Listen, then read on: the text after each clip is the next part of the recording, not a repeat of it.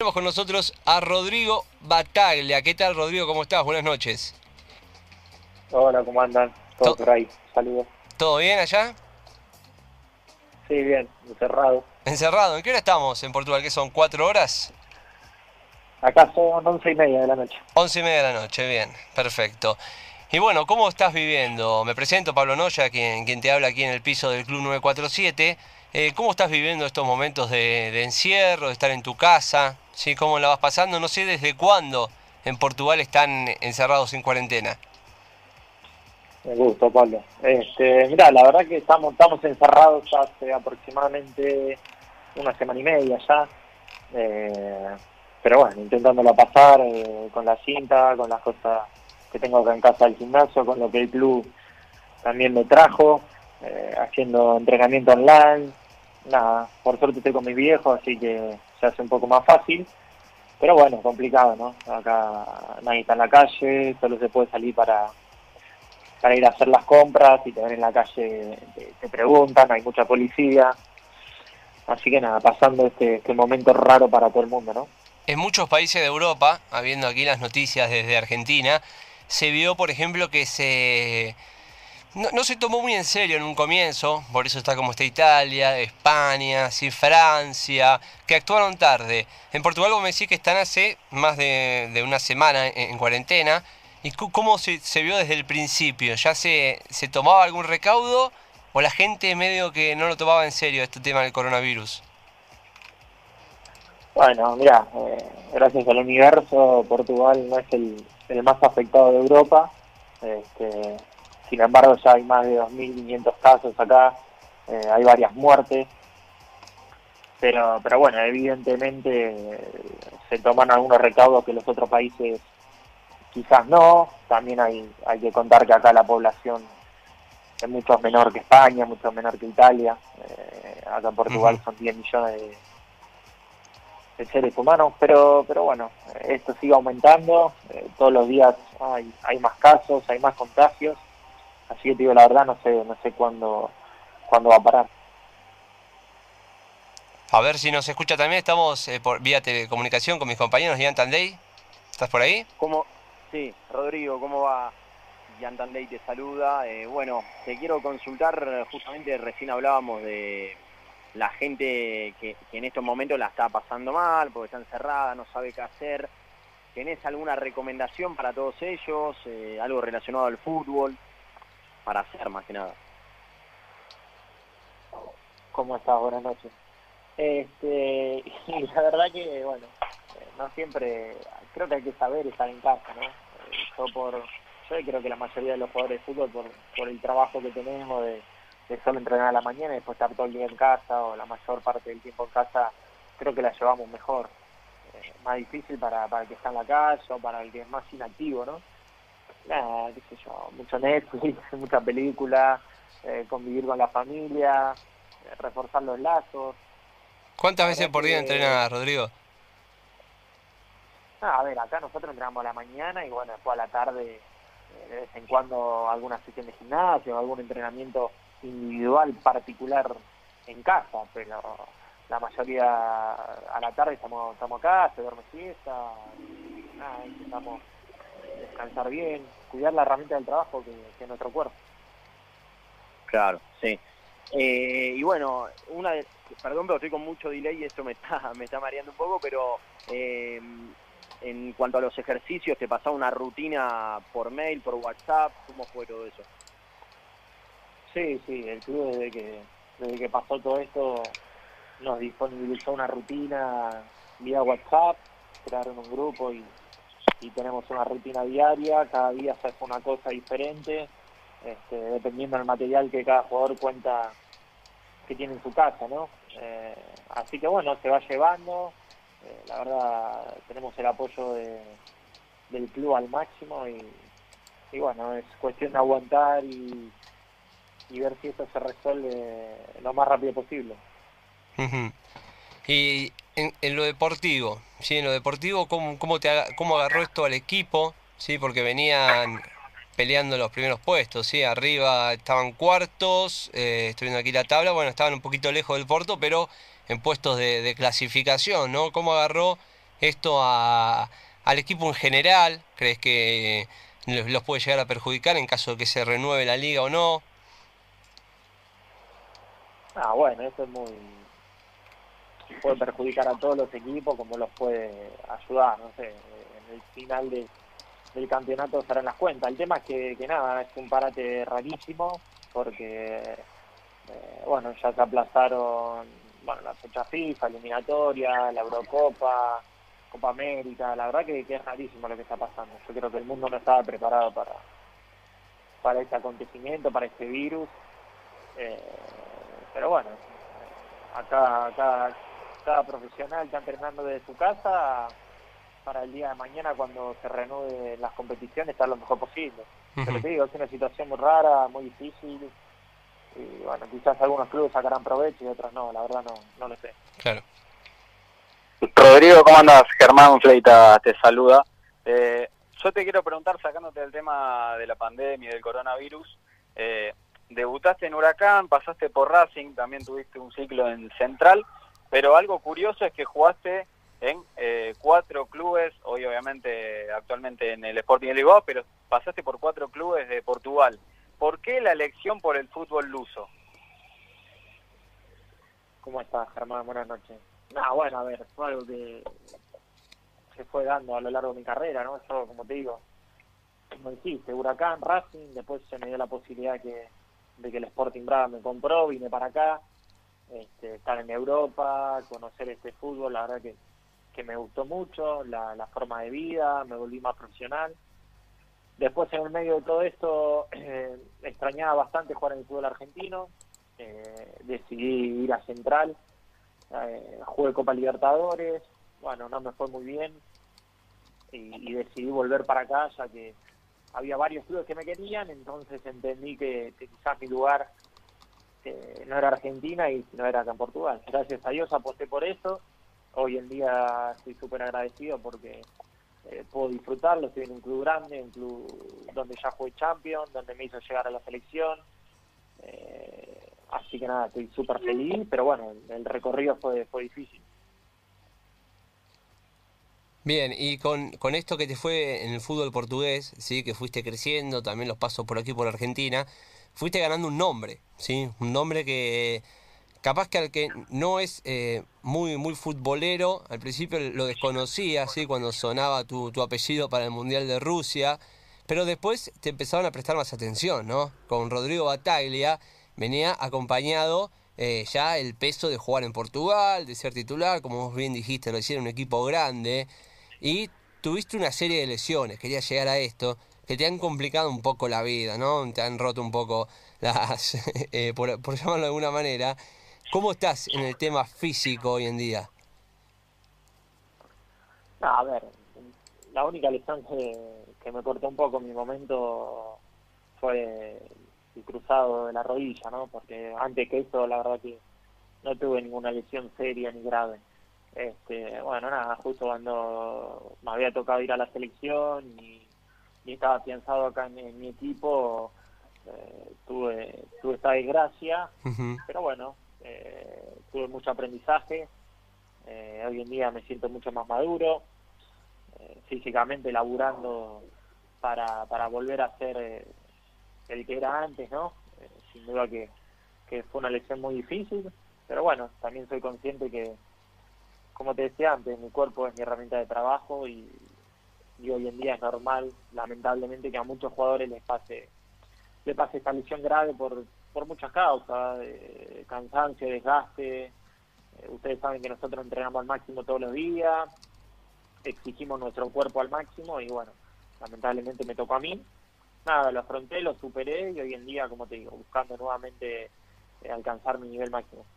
¿Pudiste hablar con Scaloni en estos meses? Se venía la Copa América, bueno, ahora se pospuso, pero ¿Habías hablado algo con el cuerpo técnico de la selección? Si te van a tener en cuenta, si estabas en los planes para lo que se venía, porque más de una vez habló bien de vos el técnico. Sí, la verdad que, que habló, habló bien de mí eh, y se lo agradecí y, yo también estoy, muy agradecido. Este, pero bueno, después de que, una vez que me lesioné, ellos siempre estuvieron preocupados eh, por cómo iba mi recuperación, así que, que nada, yo estoy eh, contento con eso, agradecido nuevamente y bueno, como te digo, laburando todos los días para ver si en algún momento me puede me puedo, puedo llegar a tener a, volver una chance con esa con esa camiseta, la más linda del mundo. ¿Tu objetivo mayor es eh, estar en la selección o también te propones algo en, en, lo que es el Sporting Lisboa en cuanto a alguna copa, algún torneo nacional? Bueno, obviamente que mi ilusión es conseguir el campeonato nacional con el club y, sin duda que mi mayor deseo también es, volver a, la selección. Rodri, eh, a ver, he leído varias entrevistas tuyas, testimonios. Cuando eras más joven, quizás eras un poco autoexigente con vos mismo. ¿Qué, ¿Qué importancia le das a la psicología en el fútbol? Sí, bueno, eh, de chiquito tuve que ir al psicólogo porque me exigía bastante y eso ya me provocaba una gastritis importante. Y bueno, a lo largo de mi carrera eh, he hecho psicología con Marcelo Roque, que le mando un saludo grande. Este, yo creo que es importante, es una herramienta más, porque el mundo del fútbol a veces es, es muy exagerado, muy hipócrita eh, me ha pasado que eh, quizás tuve un mal partido, como puede pasar, y no quiero salir a la calle y te preguntas por qué si sos un ser humano más. Eh, creo que la psicología es una herramienta muy importante hoy en día y, te puede dar un plus a dejar de, presionarte todo el tiempo, a entender que, que puedes fallar, que, que por más que estés jugando en un nivel altísimo, sos un ser humano, no sos un robot y bueno, eh, uno a veces puede fallar, ¿no? Como quien no falla en la vida. Entonces, bueno, eh, es una herramienta que te da un plus, me parece. Sería sería importante que todos lo, puedan practicar. Hay muchos, Rodrigo, que le ponen, ya que decís esto, una capa de superhéroe al futbolista, ¿no? Es como eh, el jugador que te salva el domingo, que te salva el malestar, te peleaste con alguien, pero ganó tu equipo y estás feliz. Y eso también, imagino, debe pesar en la espalda de un jugador, eh, por más de que, de que él no tenga absolutamente nada que ver, que, que, la gente esté tan pendiente de lo que pueda llegar a ser un jugador no en su vida, para que después rinda bien en la cancha, para que después esté feliz con el resultado. Eso imagino que también debe jugar en la cabeza de uno. Sí, bueno, eh, con el paso del tiempo uno se va relajando, ¿no? Al principio quizás no sé, estaba tomando una coca y, alguien me decía no tome coca porque no vas a poder correr y bueno, a mí me hacía mal. Después eh, fui entendiendo que, uno es futbolista, pero es un ser humano como cualquiera de ustedes, como cualquier otro. El tema que, que bueno, al, futbolista se le, se le idolatra muchísimo, es como decís vos, muchas veces se piensan que nosotros somos superhéroes, que tenemos que hacer todo bien, pero la realidad es que somos una persona más en el mundo que tuvimos la suerte de tener un trabajo fabuloso porque lo disfrutamos, porque lo amamos y, bueno, es muy difícil a veces explicar eh, este tipo de cosas. Yo trato siempre de volver a mis raíces, eh, de no olvidarme de dónde salí, de Ciudadela, de mi barrio, sigo con mis mismos amigos y agradecido a la vida porque sé que soy un privilegiado. ¿Y seguís viendo fútbol de acá, Rodri? Eh, ¿Viste la Superliga, la definición? ¿Qué te pareció? Sí, obvio, obvio, sí. jugador argentino que te diga que, que no ve nada ya es muy difícil. Yo siempre consumo el fútbol argentino, estoy intento estar al tanto de todo lo que pasa allá, ¿no? Porque, bueno, en mi país y, y, y uno de, yo siempre deseo volver. Ojalá el día de mañana pueda, pueda tener una oportunidad en el fútbol argentino. Me gustaría, me gustaría volver a, a jugar en, en primera división. la definición fue tremenda, fue tremenda, mucha expectativa y bueno, se lo terminó llevando, llevando Boca. Creo que, que Russo le, cambió la cara. Y tenemos a River, que es un equipo muy exitoso, con un gran técnico, que viene haciendo unas temporadas increíbles. ¿no? Recién decías, Rodri, esto de me gustaría volver al fútbol argentino. ¿Tenés algún equipo en mente que digas, si vuelvo, me gustaría estar por tal fisonomía, por tal modalidad de juego? No, bueno, a ver. Eh, a mí me gustaría volver a Huracán algún día. Ya lo he dicho, lo vuelvo a decir sin ningún problema porque fue en el lugar donde, donde fui feliz, donde me inicié, eh, donde di mis primeros pasos. Eh, veremos si el día de mañana se puede. Y si no se puede ahí, cualquier club, la verdad que no tengo una prioridad. Eh, sí, me gustaría volver a, a vivir y a sentir todo ese folclore que tenemos allá que es especial. ¿no? Rodri, consultándote ahora un poco más por Sporting Lisboa, hace un tiempito tuvieron un apriete de, la barra brava. ¿Qué, ¿Qué, sentiste en ese momento? ¿La pasaron mal? Contanos un poco. Bueno, sí, fue bastante picante. La verdad que yo he tenido reuniones en el fútbol argentino con, con los hinchas, ¿no? Con, con la barra y, y nunca ninguna pasó a, a mayores Acá lo que me pasó es que, bueno, 40 tipos encapuchados entraron al vestuario directamente a pegarnos. Eh, la verdad que fue fuerte, fue muy heavy. El club a partir de ese momento tuvo muchos problemas. Y bueno, muchos jugadores también, ¿no? Eh, la verdad que, estuvimos asustados un par de meses, eh, porque tuvimos que hacer la denuncia, tuvimos que, que reconocer a lo que nos habían pegado y uno nunca sabe, ¿no? Estando en la calle fuera de tu país o en tu país, nosotros los extranjeros, eh, quizás es, es un poco más fácil.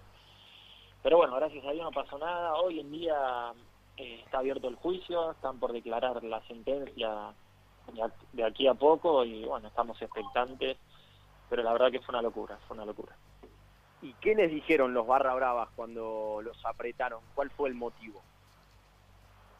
Ah, el tema es que nosotros el último partido de campeonato lo teníamos que ganar para entrar a Champions. No lo pudimos ganar, entramos a Europa League y bueno, se enojaron por eso, ¿no? Entonces uno nos confrontamos porque habíamos jugado en, una isla, en el aeropuerto nos encontramos con ellos, nos confrontaron, eh, nosotros nada, nos defendimos y bueno, eh, en los dos días posteriores los teníamos adentro del vestuario insultándonos, pegándonos, tirando con humo, eh, nada. Fue uno, fueron cinco, cinco minutos de terror que la verdad que no se los deseo a nadie y espero que, nunca más vuelva a pasar. Tremendo, lo que estás contando la verdad es fuerte escucharlo. Eh, hablando de vestuario, justamente tenés dos compañeros argentinos como el huevo Acuña, Luciano Vieto, también está el uruguayo Sebastián Coates. Contanos un poquito, manejan ahí todo lo que son los mates, eh, la música, cómo, cómo es el vestuario por dentro del Sporting.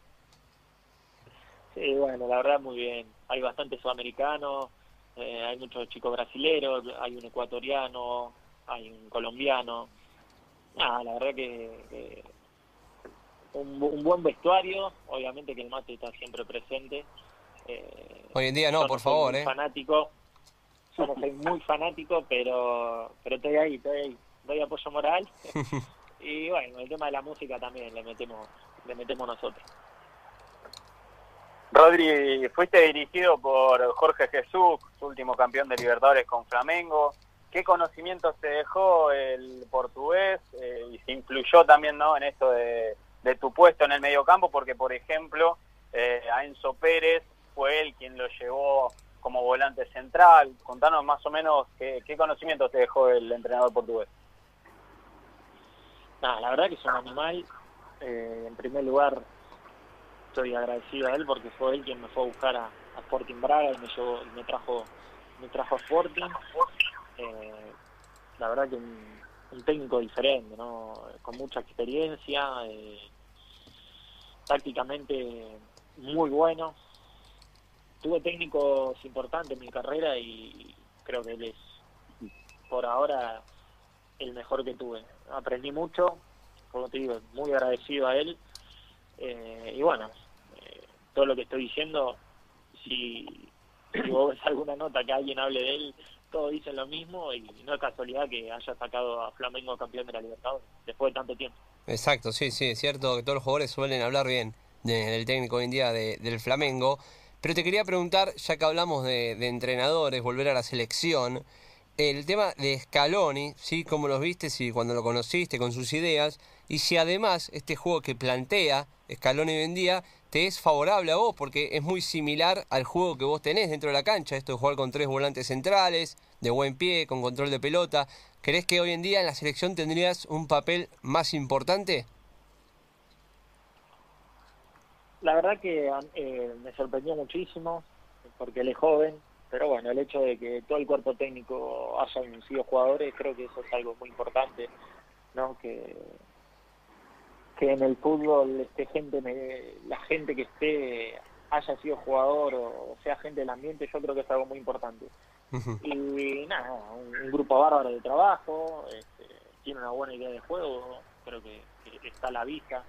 Eh, los últimos partidos de la selección fueron muy buenos, con una idea clara, hizo una, una gran Copa América.